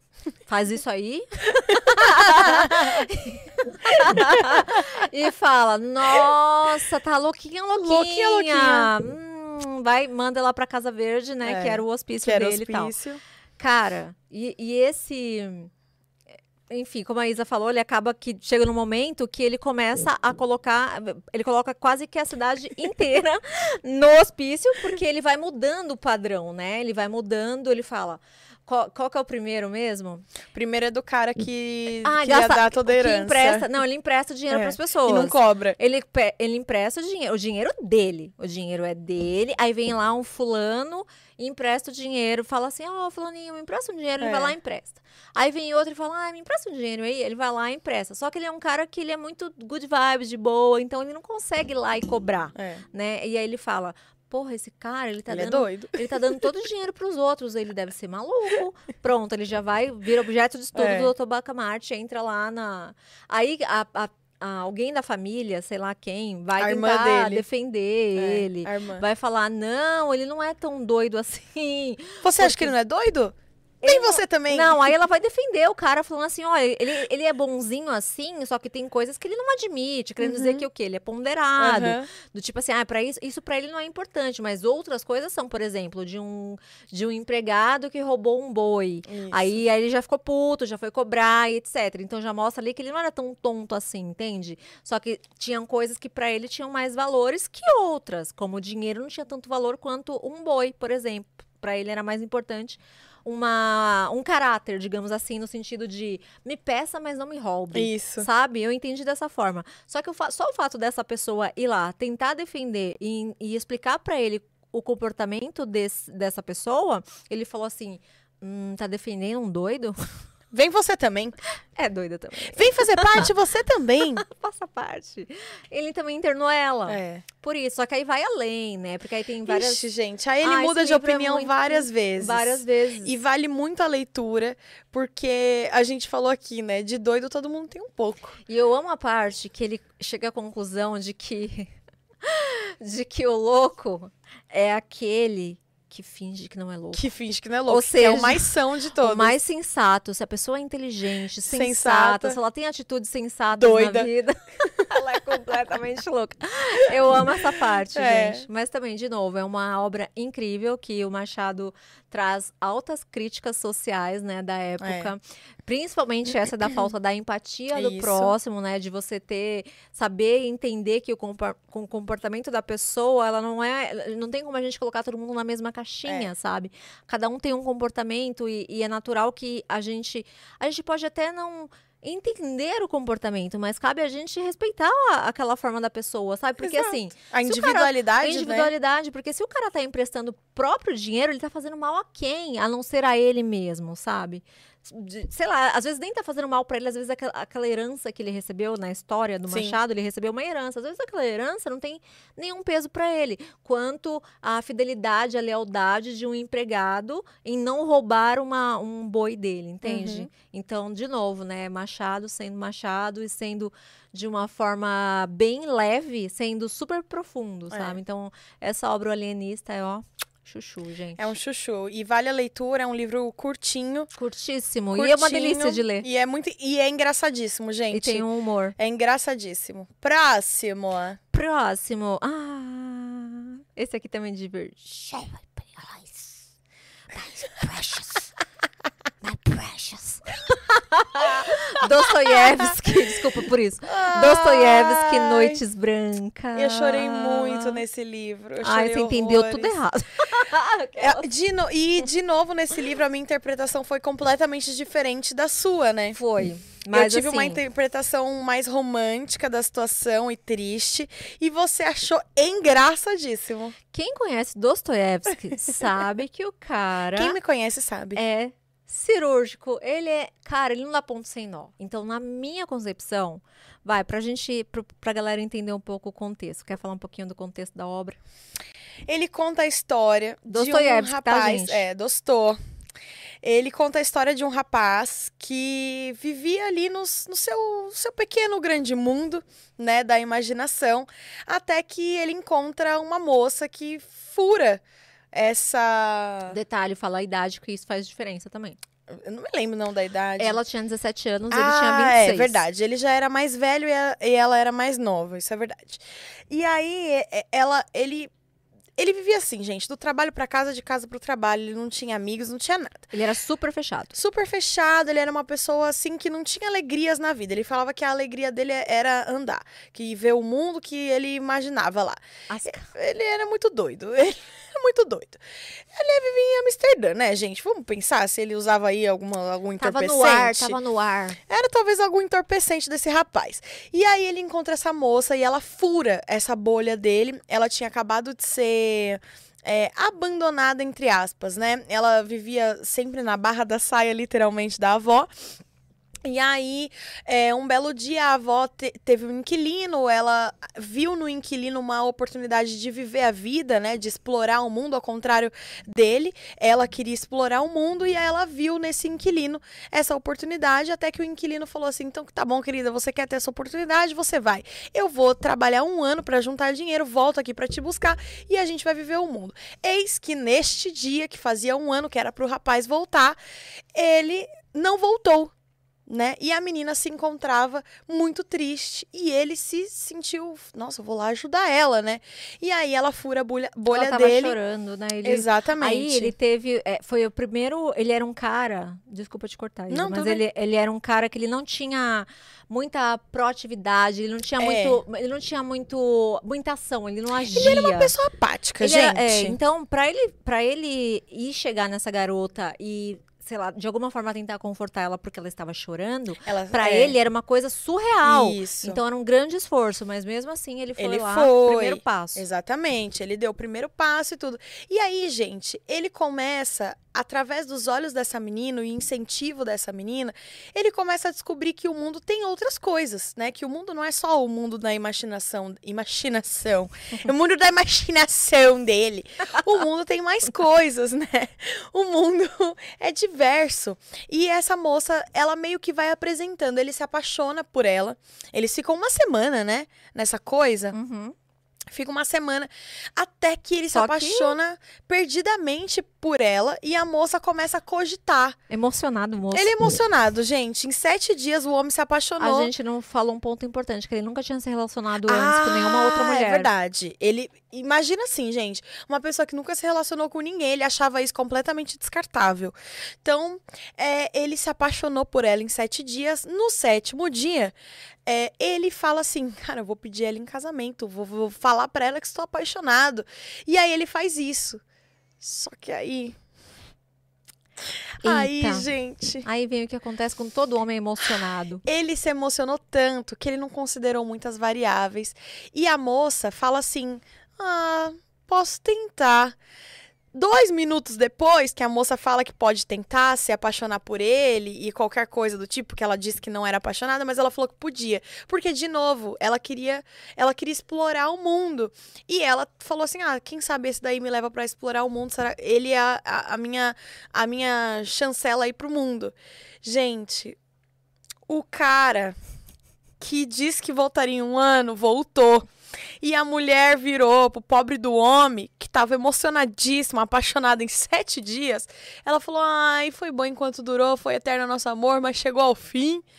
E foi com o cara que já tinha, né, já tinha tido todo esse relacionamento e ele voltou realmente. Só que ele se atrasou alguns dias. E ele ficou lá, tipo, ela me deixou. Só que depois.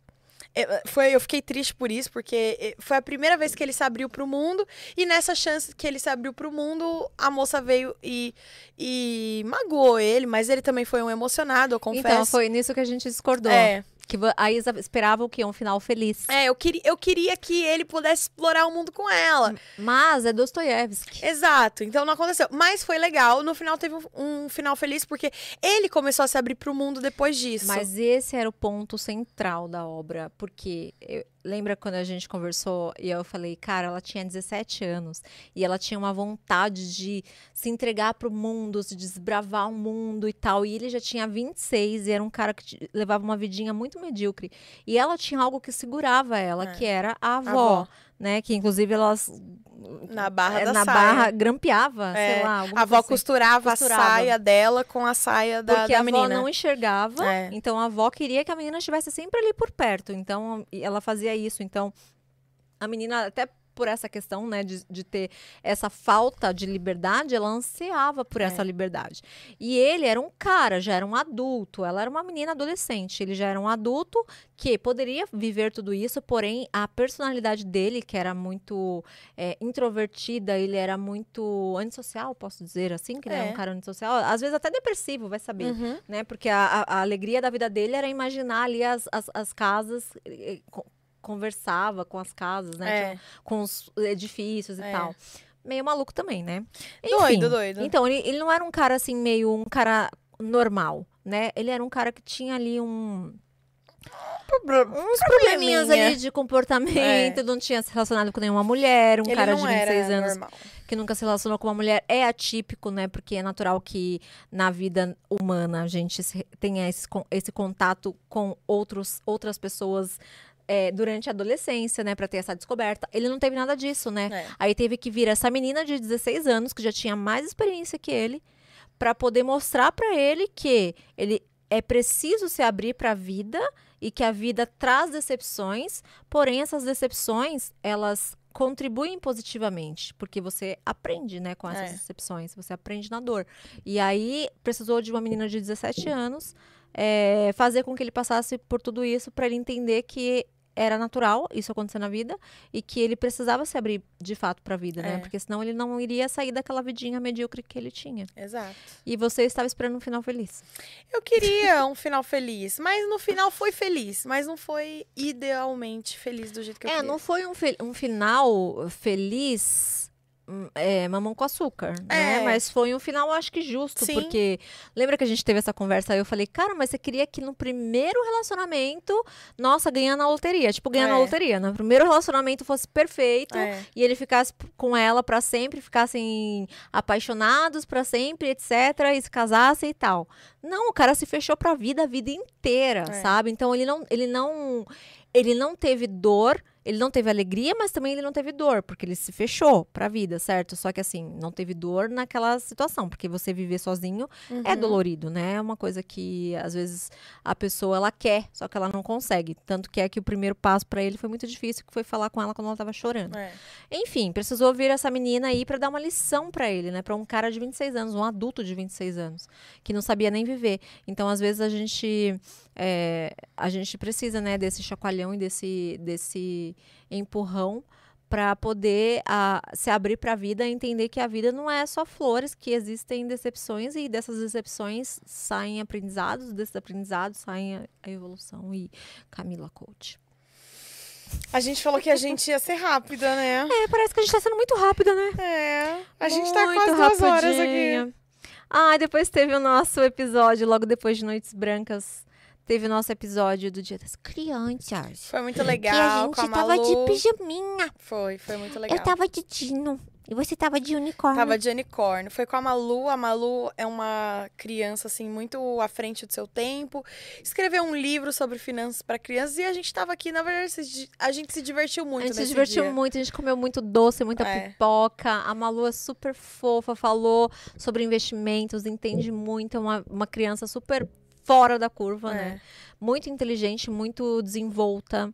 E foi bem, foi bem bacana. A Mari participou também, né? É. Junto com ela, contou um pouquinho dos da história episódios dos da das duas. Foi bem bacana. Esse episódio foi bem. Eu me diverti demais. Também. É. E comi muito doce. Nossa, a gente ficou lotada de açúcar esse dia. Nossa. Assim, ó, elétrica. Aham. Elétrica. aham. É. A Rafa tá fazendo assim, ó. Eu roubei um monte Pipoca. de. Não, pipoca e marshmallow, É né? Eu fiquei loucona de açúcar Mas foi super dia. divertido e assim, a gente sempre entrega tudo aqui, né? A gente bota, a gente vem a caráter, É. né? Hoje a gente só tá, tá, tá assim Tá, só. estamos de Mamãe Mas Noel. ó, nosso cenário está super bonitinho no Dia das Crianças, a gente deixou tudo cheio de doce, É, foi bem legal. Tava- Se quiserem a ver gente esse se episódio, divertiu muito.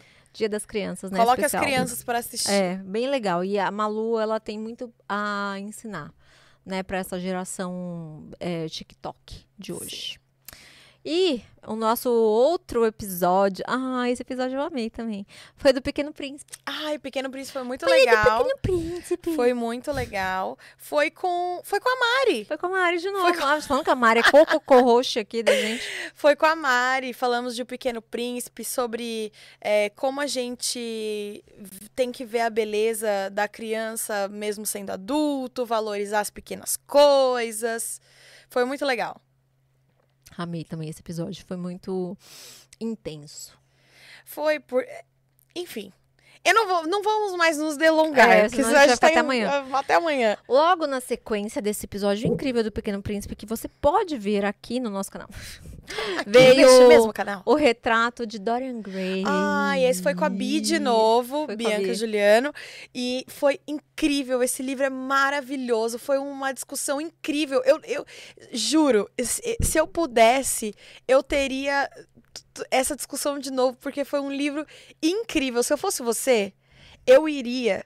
Depois deste podcast, assistir o episódio do Retrato de Dorian Gray. Juro, é muito legal. Foi, um, foi uma das nossas discussões mais legais, assim. A gente foi profundo, a gente conseguiu ser engraçado, a gente se divertiu horrores e a gente conseguiu fazer excelentes reflexões sobre a história. Eu, eu acho que não vale nem a gente dar spoiler. Eu acho que vale você ir lá, assistir e ver o quão legal foi. Sabe que nesse episódio. Eu não consegui assistir esse episódio porque eu, eu percebi que logo no começo eu comecei a falar Oscar Wilde. Oscar Wilde. Ah, isso é de menos. tipo Oscar como se eu Wilde. estivesse, sabe, assim, dando. uh, chamando o Hugo. Aham. Aí eu fiquei Wilde. falando assim, aí eu não conseguia assistir. Eu falei, velho, por que, que eu fiquei falando isso? Oscar Wilde, Oscar Wilde, wi- tá widescreen, widescreen, quase saiu um widescreen. Mas é o Oscar Wild.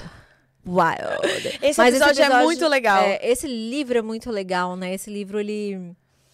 Ah, impactante. Dorian Gray, É. né? Dorian Gray, o retrato de Dorian Gray. Próximo. Oscar Wilde. Wild. Não vamos nos aprofundar, É. mas vai lá que vocês vão saber. A gente exagerou muito E nos primeiros, o, desculpa. i- ignorem o meu widescreen. Oscar widescreen. Ninguém tinha reparado até você falar. Ai, eu não consegui assistir, velho. Fiquei com vontade de me dar tapa. Ai, eu falei, gente, que retardada. Besteira Mas tinha sua. bebido também, né? Horrores. Horrores. Não pode fazer. Pode falar. O outro foi o episódio que a gente fez com o Perrucho de Sapiens. Foi Sapiens, muito foi muito legal. também. Perrucho gosta muito da obra e falou coisas muito legais. Então, Trouxe muitos ensinamentos. trouxe muitos insights legais. Praticamente puxou a orelha da Isa em alguns momentos. Ai, gente. Mas foi, é, é sério, é muito legal esse episódio. É, o Perrucho foi, assim, um convidado É, nossa, de surreal. primeira também. Eu gostei demais também. A gente não vai mais entrar nos livros, senão a gente vai ficar até amanhã. ah, né? não, senão, meu filho, não acaba mais. Ah, eu amei esse também. Olha, ah, tem um aqui que não. Mas vai sair aqui. Mas vamos falar. Ah, já sei qual que é. É, a- esse episódio na sequência foi o Assim Falou o Zarastru... Zaratustra. Zaratruta! Que a gente ficou chamando de Zaratruta. É. Agora eu não consigo falar Zaratustra. Ai, foi com o Aldino, Aldino vilão. Um querido, inteligentíssimo. Amei também esse Foi episódio. incrível, assistam. É, é- é- o livro foi um mangá. A história, né, de Nietzsche Adaptado no no mangá, mas, cara, surreal. E também tem um pouco de Clockwork Orange. Isso. Que foi um, um, um episódio que a gente gravou, que ainda não foi. Vai sair semana que vem mas semana com que o Rodrigo. vem é com o Rodrigo Rossi. E é o Clockwork Orange, que é o Laranja Mecânica. Isso. Que é uma distopia também bem bacana. Então eu recomendo que a gente está a caráter. A gente tá caráter. Tá bem legal A esse episódio. de... Como é o nome dele? De Alex De. Alex.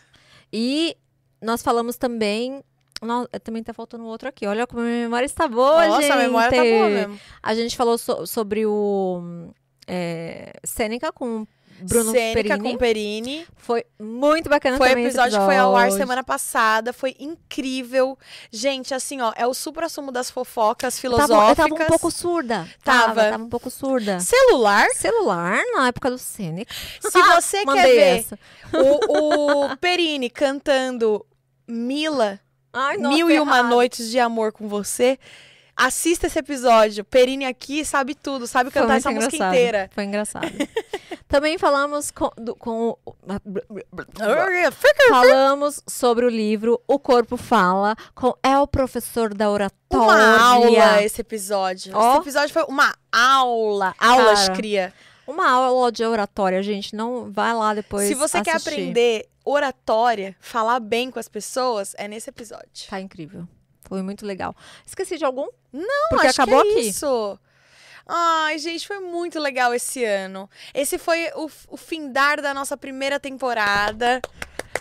Parabéns pra gente! Você que assistiu a gente, que aproveitou todos os episódios. que aguentou aqui as nossas pérolas. que aguentou a gente fazendo terapia, que aguentou a gente chorando, a gente rindo, a gente falando besteira, o nosso TDAH. Que aguentou a Isa falando que a, a Mona Lisa é do Picasso e não do, do Da Vinci. Só quem viveu sabe. Eu corrigi bem rápido, gente. ouviu foi um pequeno lapso. celular, sendo Celu- a, a Sêneca, celular? Sêneca usava celular. Ai, gente, eu queria te agradecer por esse convite. Quem não sabe, este podcast foi idealizado inicialmente pela K e ela me chamou pra ser co-host dela. E eu queria te agradecer por ter me considerado e por ter me dado a oportunidade de participar disso, que é muito legal. Ano que vem estaremos aqui firmes e fortes ao vivo duas vezes por semana. Ah, que bonitinho. E eu quero realmente te agradecer do fundo do coração por ter confiado em mim pra tocar alguma coisa que veio do seu coração, que era uma coisa que você tinha vontade de fazer há muito tempo. Só me faltava o que, gente? A co-host perfeita. A Isa é a co-host perfeita. Muito obrigada, Obrigada de verdade. Você, de verdade, Isa. A gente tá sendo movida pelo espírito natalino. É. O Natal, né, gente? É, uma Natal, época né, de gente? gratidão, de. E gratidão a vocês que ouviram a gente tanto tempo, falando, às vezes, muita besteira. Gente, coisas... a gente ama muito fazer isso daqui, né? A gente É. nem tá preocupado com o número de inscritos, com é, engajamento, etc. Porque a gente gosta tanto de fazer, né? Pra É. mim é uma super terapia, a gente já teve essa conversa, Sim. pra Isa também. Eu gosto demais. Eu queria também agradecer vocês que estão aqui acompanhando a gente sempre aqui. A galera do clube, que eu sei que tá sempre por aqui É. também. Que ama, sempre participa, sempre comenta. Cara, enfim, isso daqui pra mim foi fazer esse podcast pra mim foi uma das melhores foi um dos melhores acontecimentos. Acho que foi o melhor acontecimento de 2022. A gente tava falando sobre isso, né? É, foi o melhor. Foi incrível mesmo. É, é terapêutico, né? Falar É. do, que a gente, do que a gente gosta, de debater sobre grandes autores, sabe? De, de conversar sobre grandes obras. É, é muito apaixonante, sabe? É, muitas coisas lindas, legais aconteceram pra gente nesse ano. E o, e e o podcast, eu acho que foi uma das, das melhores. Não, e o tanto de certeza. gente legal também que a gente É, que a conheceu, gente né, conheceu. através- Poder conversar. E o mais engraçado é que as pessoas chegavam aqui e falavam: Nossa, engraçado, nesse podcast eu falei de coisas que eu nunca falei em lugar nenhum. Aham. Porque Fugiu a gente- totalmente é. do meu tema. A gente não ficava se atrelando ao tema das pessoas, né? A gente não, por exemplo, o Perini é um especialista em finanças. E a gente não falou de finanças com falou ele. do filósofo Sêneca. Exatamente. Filósofo. Filósfico. O filósofo. filósofo Sêneca, o pai do estoicismo. É. Então, assim, é muito legal a gente ter esse, esse espaço. Eu espero que no ano que vem a gente tenha mais pessoas aqui para ver a gente falar sobre livros. Se você é, tiver alguém que você sabe que vai gostar desse conteúdo, compartilha para ano que vem a gente ir crescendo mais essa comunidade, essa galera que tá sempre aqui nos comentários, que assiste, que gosta, que marca a gente lá nos stories do Instagram. Ó, oh, tô assistindo. Uhum. Ah, eu, eu tô amando, não sei o quê. Então, é muito legal. A gente, óbvio que a gente não faz isso para é, ter engajamento essas coisas, mas isso é muito importante, porque é, o que a gente faz aqui é uma coisa muito legal.